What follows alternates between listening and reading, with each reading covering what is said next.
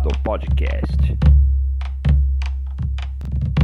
Biografias, conversas fiadas e golpes de Estado.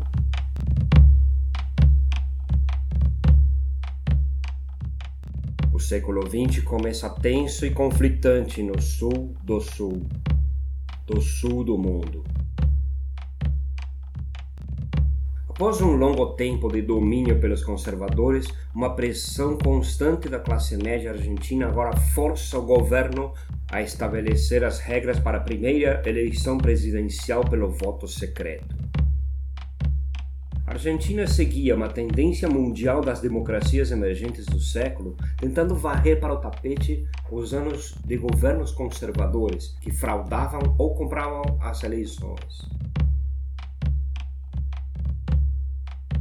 O país começava a se enxergar como nação dentro de um crescimento econômico, dado por uma Europa consumida por uma guerra terrível, incapaz de prover as máquinas das recentes indústrias, faminta pelos alimentos que a América do Sul lhes dava, e ainda exportando trabalhadores que fugiam do caos da Grande Guerra.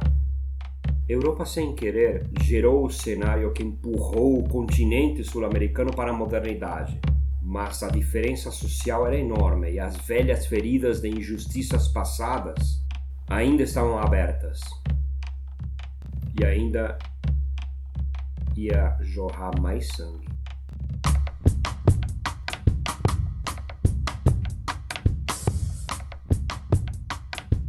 Os conservadores acharam que iam ganhar mais uma, mas em 1916, Hipólito Yrigoyen, da União Cívica Radical, é eleito o primeiro presidente pelo sufrágio secreto, obrigatório e universal.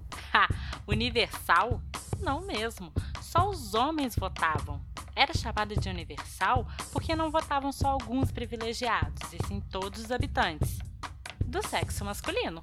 Porém, Irigoyen conversa com os sindicatos ao invés de mandar a polícia bater neles nas greves, como era de praxe até então. E uma nova aliança se inicia os trabalhadores jamais organizados, que queriam também ver os frutos dessa prosperidade, passam por primeira vez a enxergar o governo de igual para igual, não de baixo para cima.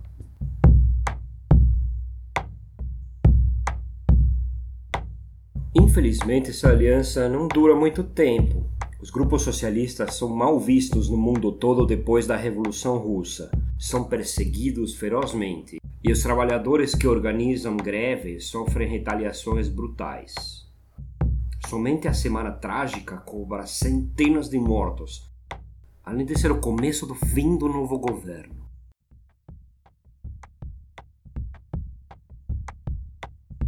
Para ter um contexto do conflito que ocorreu na Semana Trágica, ele começa no início de 1919 numa empresa metalúrgica no centro de Buenos Aires, numa greve que já durava um mês e pedia pautas revolucionárias como uh, descanso no domingo e pagamento de horas extras. Não entraram na pauta práticas corriqueiras, como o trabalho infantil. Os donos das indústrias se negam a ceder. É claro, também era um absurdo. E os manifestantes são reprimidos pela polícia, acionada por eles ante a indecisão do governo em intervir ou não. Quanto pior a repressão, mais trabalhadores protestam, mais tumulto. Onde as mortes se alastram e a cidade vira um caos. Entra em intervenção ante manifestantes cada vez mais numerosos e ataques da polícia, além de ataques anônimos de grupos como a Liga Patriótica. A Liga Patriótica era um grupo de extrema-direita que se opunha à chegada de imigrantes, considerados a escória da Europa Elementos indesejados queriam tirar o lugar dos criollos, os nascidos no país na emergente industrialização. Era composta por paramilitares, organizados por jovens da alta sociedade da época, que se mascaravam para cometer atos violentos, como invasões, mortes de líderes gremiais ou incêndios em barracos ocupados por imigrantes. Mesmo intensamente reprimida, as manifestações conseguem suas reclamações, mas Sirigoyen não terá mais um governo de paz. Industrialização da jovem república já cobra suas primeiras vítimas.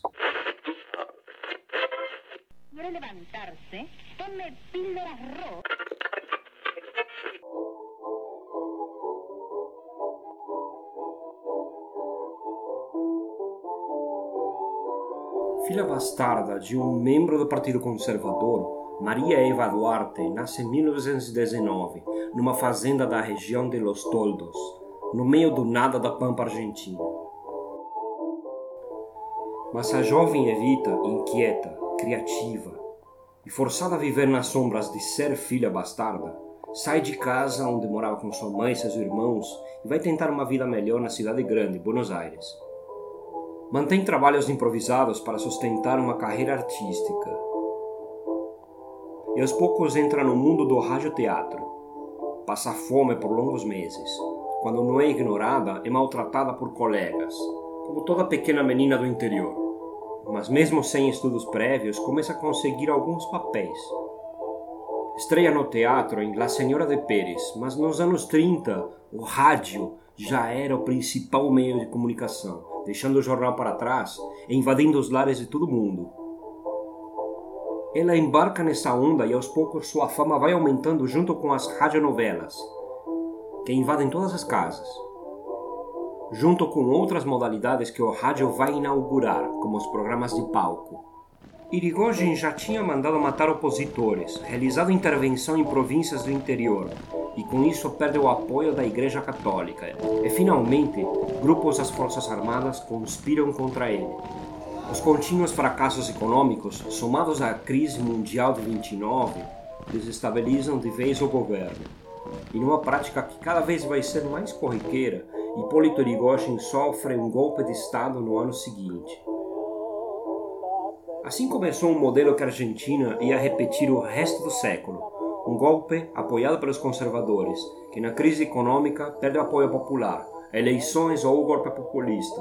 Quando perde apoio da igreja ou das forças armadas, sofre um golpe dos conservadores, para começar o ciclo novamente. Após a queda de Irigoyen, opositores são perseguidos, em geral radicais e socialistas. Irigoyen vai para a prisão da Ilha Martim Garcia, no meio do Rio da Prata. Quando as urnas apontam uma direção contrária ao seu desejo, as anula e proclama outro vencedor. Manipula ou congela preços, tenta controlar as diversas atividades econômicas de uma moeda desprestigiada no mercado mundial. Foi um governo elitista tão odiado que entrou para a história pelo nome de A Década Infame.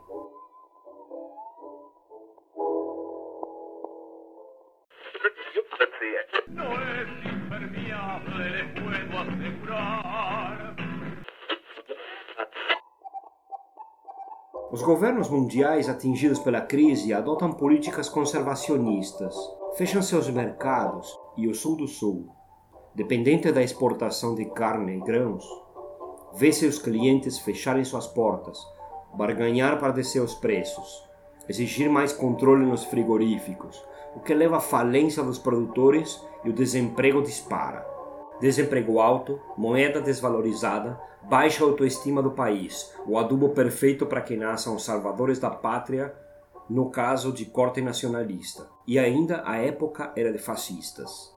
Em 1943, um novo golpe de Estado por um novo comando militar põe fim no regime de supremacia conservadora. Começa uma nova onda, agora populista, entre os militares do novo regime se destaca um jovem coronel muito amado pela tropa, chamado Juan Domingo Perón. No novo regime, Perón assume o Departamento do Trabalho, uma pasta menor naquele então, e pelo fato de ter contato com os sindicatos e por apoiar mudanças para melhorar as condições dos trabalhadores rurais e depois também da indústria, essa subpasta pouco importante passa a ter um nível de importância de ministério e sua atuação cada vez mais popular faz ele chegar até a vice-presidência.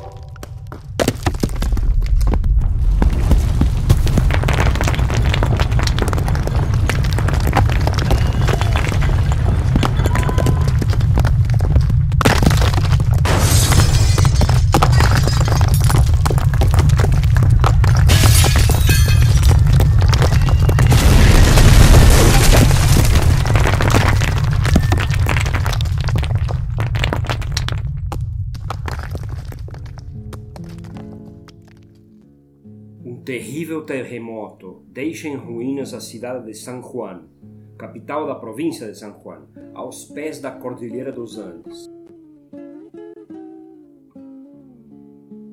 As estatísticas contam entre 7 e 10 mil mortos e até 250 mil feridos e afetados, uma das piores catástrofes naturais do país.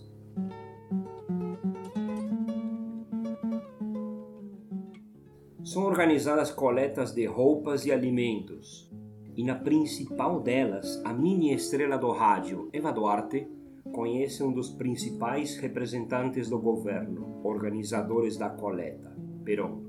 Na época, Evita era solteiro e Peron era viúvo. A sua esposa anterior tinha morrido de câncer de colo uterino em 38. Guarda essa informação, caro ouvinte.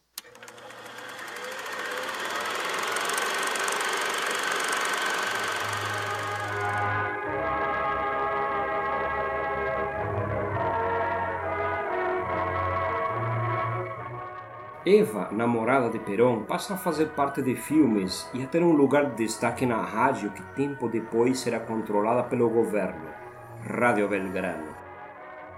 As conquistas do governo são anunciadas no cinema antes dos filmes e nos intervalos comerciais das radionovelas. É o casamento dos sonhos entre uma comunicadora popular e um governo ávido pela propaganda para se identificar com o seu povo mas a fama de Perón provoca a inveja dos seus opositores no governo, apoiados pelos ruralistas que viam nele um incitador de massas.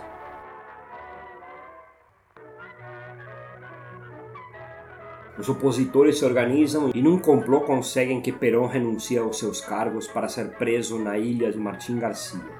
É um tiro no pé, porque poucos dias depois, no famoso 17 de outubro de 1945, conhecido hoje como Dia da Lealdade, os sindicatos organizam uma manifestação de 300 mil a meio milhão de pessoas, talvez a maior manifestação popular do país, pedindo a soltura de Perón.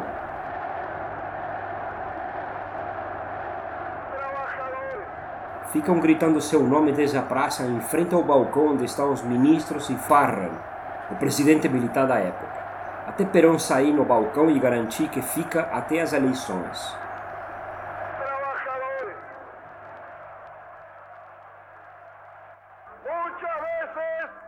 Governo encurralado organiza as eleições.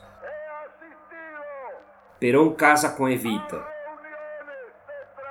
e ganha as eleições no ano seguinte ante o olhar raivoso e estupefato dos conservadores.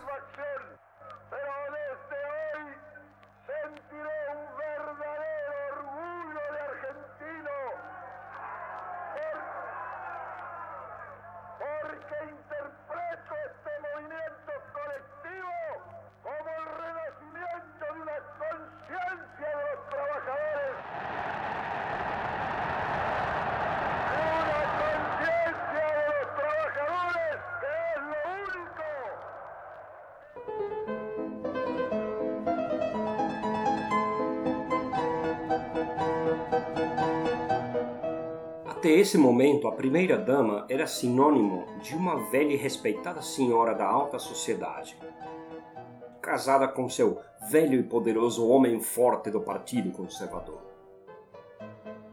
Sua função se limitava a ficar como figurante nas fotos e liderar organizações beneficentes. Susanita, personagem da tirinha Mafalda de Quino, descreveria a beneficência daquela época fazendo festas com peru, leitão, tudo isso para arrecadar farinha, macarrão e essas porcarias que os pobres comem. Mas Evita a primeira-dama é diferente, se apropria da fundação. Ainda por cima se envolve como nenhuma outra fazendo pedidos diretos ao general, visitando favelas, entregando cestas de final de ano e revoluciona totalmente a fundação tradicionalmente mantida pela primeira-dama, que é dissolvida e anos depois chamada Fundação Eva Perón, a autopropulsão ideal para preencher sua vontade política. A atriz, aproveitadora, a puta ainda por cima, trocava o nome da fundação pelo seu. É claro que os oligarcas iam odiá-la. É assim que Evita reinventa o conceito de primeira-dama para sempre no mundo. A fundação é convertida numa central de arrecadação que recebe desde doações de pessoas que querem participar do novo ciclo do poder, além de parte de impostos de cassinos, multas sobre impostos devidos por donos de grandes fortunas e empresas. Com o dinheiro inaugura ambientes desportivos populares, casas de veraneio, lares para mulheres solteiras se alojarem na cidade, inclusive com creches, porque muitas eram mais solteiras, transformando seus locais de atendimento em distribuição de benefícios e também QG informal dos partidários da senhora Evita.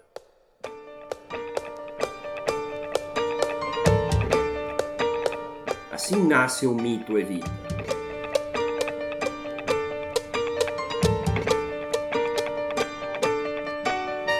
Para a alta sociedade, ela era fútil e desonesta, competia em elegância, vestia Dior e aparecia na Time, mas para a classe trabalhadora era uma caridosa benfeitora, a mão direita de Perón, que trabalhava em horários exaustivos, recebendo milhares de pessoas, principalmente mulheres, para ajudar com alojamento, medicamentos, roupas. E como muitos queriam agradar o novo governo, é claro que Evita era o elo de um caminho de duas vias. Um ganha-ganha populista, porém que resolvia de fato problemas práticos. Evita soube também aproveitar um momento em que Perón não era bem visto lá fora e desfilou na Europa como seu representante, inclusive ganhando a Gran Cruz da Ordem de Isabel da Espanha pela sua obra com os mais necessitados, além da doação milionária de grãos numa época em que Espanha passava fome. Também foi para Portugal, Itália e França e recebido pelo Papa Pio XII. Evita era tudo isso, bonita, inteligente, colocava elite no bolso, instrumento político para agradar as massas, diva, deusa, chefa espiritual da nação, sempre solícita com seus gracitas descamisados. Como um lugar de fala, antes sequer de existir esse conceito, tratava as pessoas comuns com carinho, usando os termos que os engomadinhos usavam com desprezo. Ela tinha passado fome de verdade,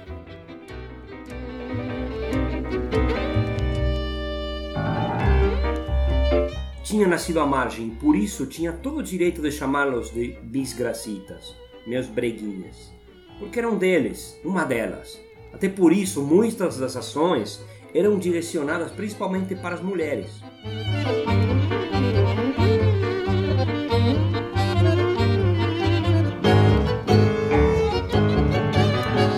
Evita também não era bem vista por alguns dos conselheiros peronistas, porque viam nela uma imagem que começava a ser maior que o próprio líder.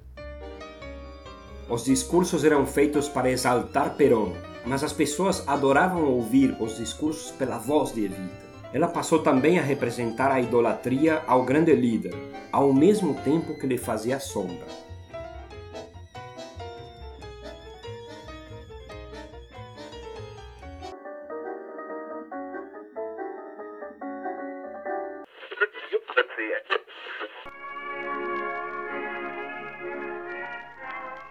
La dicha llega a todos. Hay una bandada de niños que corren entre gritos alegres. ¿A dónde vas, Cachito? A buscar el juguete que me toca este año. ¿Dónde es? En la oficina del correo. Vení que te dan una muñeca. ¿Qué me mandó a los Reyes Magos? No lo sabes. ¡Evita! Mujeres de mi patria, recibo en este instante de manos del gobierno de la nación la ley que consagra nuestros derechos cívicos y la recibo ante vosotras con la certeza de que lo hago en nombre y representación de todas las mujeres argentinas. Mesmo na eleição, uma das pautas da chapa Perón-Quijano foi o voto feminino, mas sem dúvida foi Evita quem fez o maior número de discursos, os mais inflamados, quem mais pressão fez no Congresso. Levou um ano para ser negociada e finalmente votada, mas foi uma conquista que não teria sido possível sem ela, já que o Congresso tinha muito voto conservador. Com a força das mulheres ao seu favor, Evita funda o Partido Peronista Feminino para organizar a primeira geração de mulheres parlamentares e para dar voz às futuras votantes e que já estavam presentes em passeatas e mobilizações. Por nuestro despertar nacional.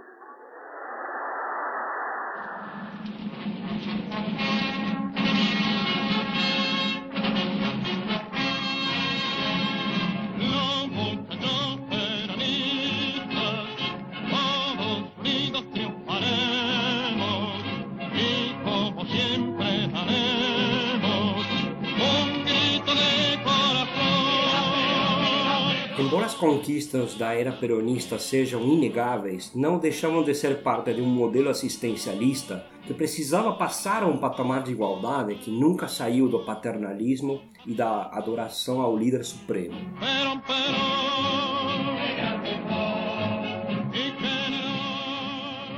As crianças aprendiam a ler exaltando Perón e Evita em livros didáticos. O rádio começava todas as manhãs com exaltações ao líder.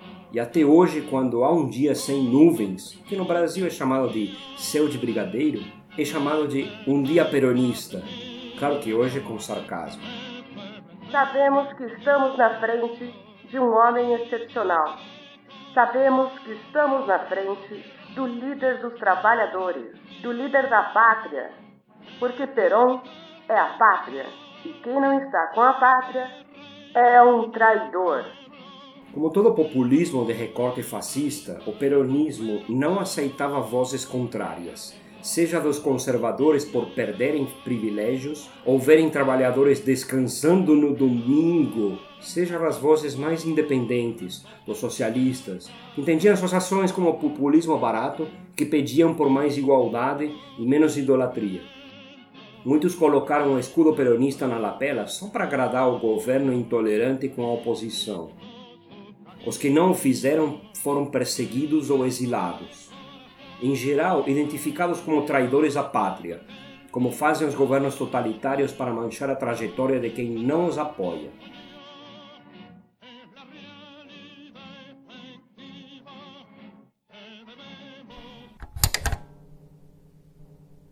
O HPV, ou vírus do papiloma humano, é uma infecção de transmissão sexual que provoca desde papilomas, pequenas verrugas na vagina e útero, até o câncer do colo de útero nas cepas mais malignas.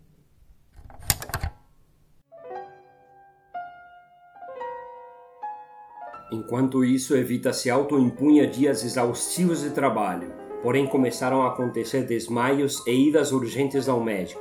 Em uma delas retirou o apêndice, mas aparentemente o médico viu mais coisas.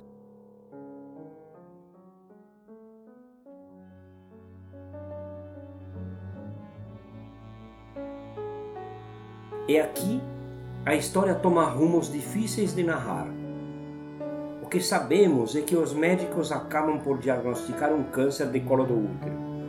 Quando souberam exatamente e quando a situação foi comunicada a Evita, vai depender de quem narra os fatos. Aparentemente esconderam o verdadeiro diagnóstico por meses, ou ela escondeu isso do resto do país, ou de comum acordo o partido escondeu tudo isso para se apropriar da narrativa.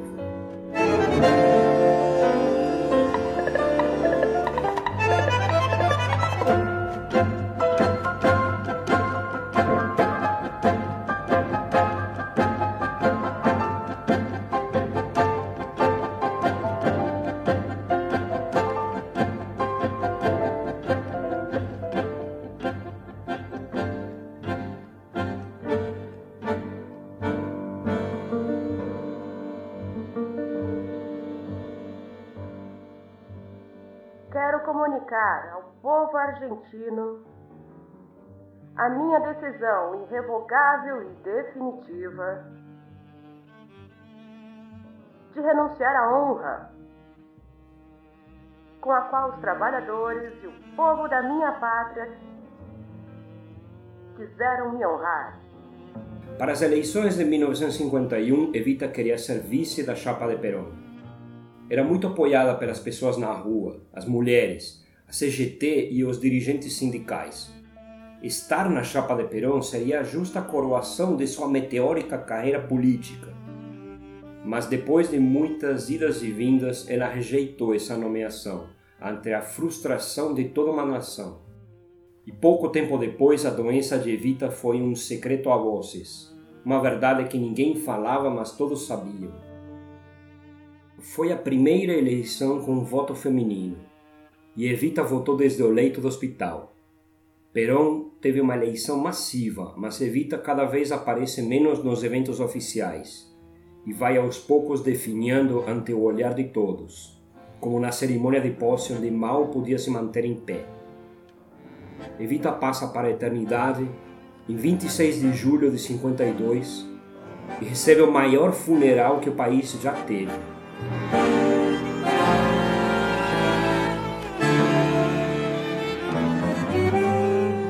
Três anos depois da sua morte, antes de terminar o seu mandato, Perón sofre um golpe de Estado, é exilado, o peronismo é banido e se torna uma palavra proibida.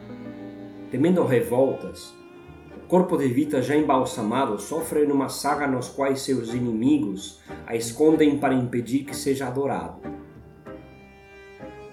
Hoje repousa no maior e mais luxuoso cemitério da cidade que a viu brilhar, fugaz, morrer com 33 anos de idade.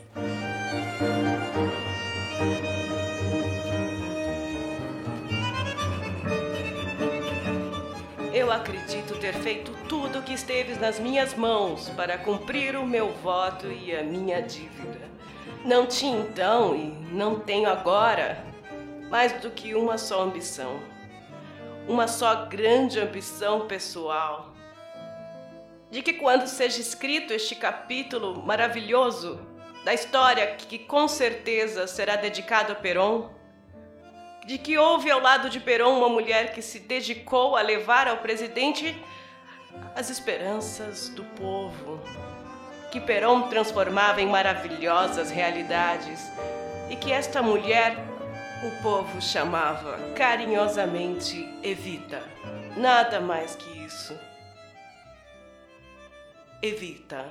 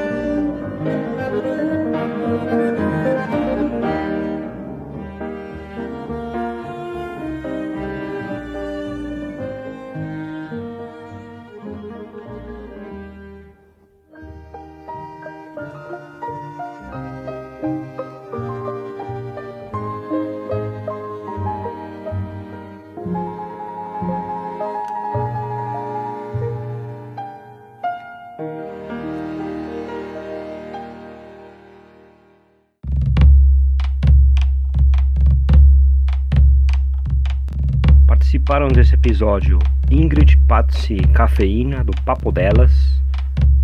Pode ouvi-las do seu agregador favorito como Papo Delas ou procure papodelas.com. Também participou Cynthia Pudim, do Pudimcast, no pudimcast.com.br ou como Pudimcast no seu agregador também. Também os meus agradecimentos a K. Borges, que me ajudou em algumas dúvidas médicas. Também não posso deixar de agradecer a meu amigão Damian Borgio, que me inspirou em várias músicas que utilizei neste episódio. Ele tem um canal no YouTube que se chama Tango DJ. Se estiverem por Europa, talvez vocês podem se encontrar. Ele musicaliza encontros de dança de tango, claro. Esse episódio foi feito a partir de uma ideia da cafeína. Obrigado pela ideia, café e eh, espero que você goste. E é dedicado também à minha esposa que me aguenta, Cris, uma mulher super batalhadora e que me inspira todo dia, assim como Evita inspirou muita gente. E um último recado importante para vocês seguirem a hashtag ativismo na web, criada pela Aline Hack e pelo pessoal do Olhares Podcast, para alertar sobre a violência de gênero. E justamente agora em novembro há uma campanha para não esquecermos desse problema de mulheres em situação de violência e que ainda hoje é um problema onde em 2017, por exemplo, foi informado que houve mais de 156 mil casos registrados. Então, gente, temos que sim lutar pelo fim da violência contra as mulheres e procurar nos informar melhor como isso se origina e como podemos ajudar. Procure a hashtag ativismo na web faça parte deste movimento. Se quiser seguir a gente nas redes sociais, procure Por Outro Lado Pode no Twitter ou no Instagram. Obrigado a todos que ouviram até agora e até um próximo episódio. Tchau!